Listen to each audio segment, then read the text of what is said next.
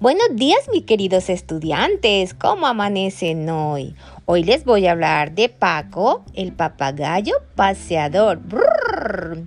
Paco es un papagayo. Paco vive en el parque. Paco tiene preciosas plumas de colores. A Paco le gusta esconderse en las palmas. A Paco le gusta pasear por el parque. Si notaste, Paco, papagayo, paseador, esas tres palabras que te acabo de mencionar inician con la letra P. La letra P tiene los siguientes sonidos. Pa, P, Pi, Po,